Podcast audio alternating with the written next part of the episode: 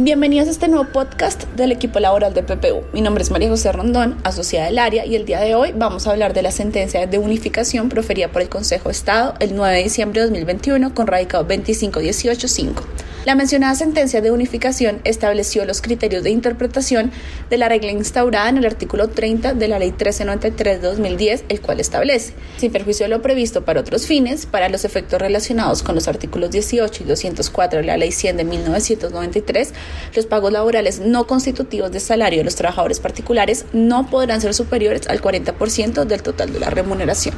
El Consejo de Estado estableció que esta regla aplica para los casos donde haya un pacto de salarización, es decir, aplica para, primero, los factores salariales que las partes de la relación pacten no integran en el ingreso o base de cotización,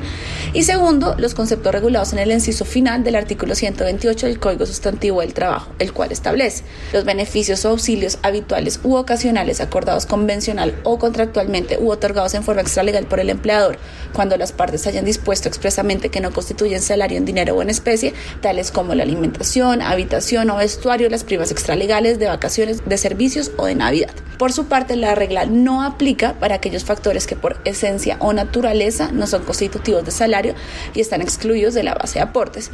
Así, estos no deben ser incluidos al momento de calcular la regla del 40% de la Ley 1393 de 2010.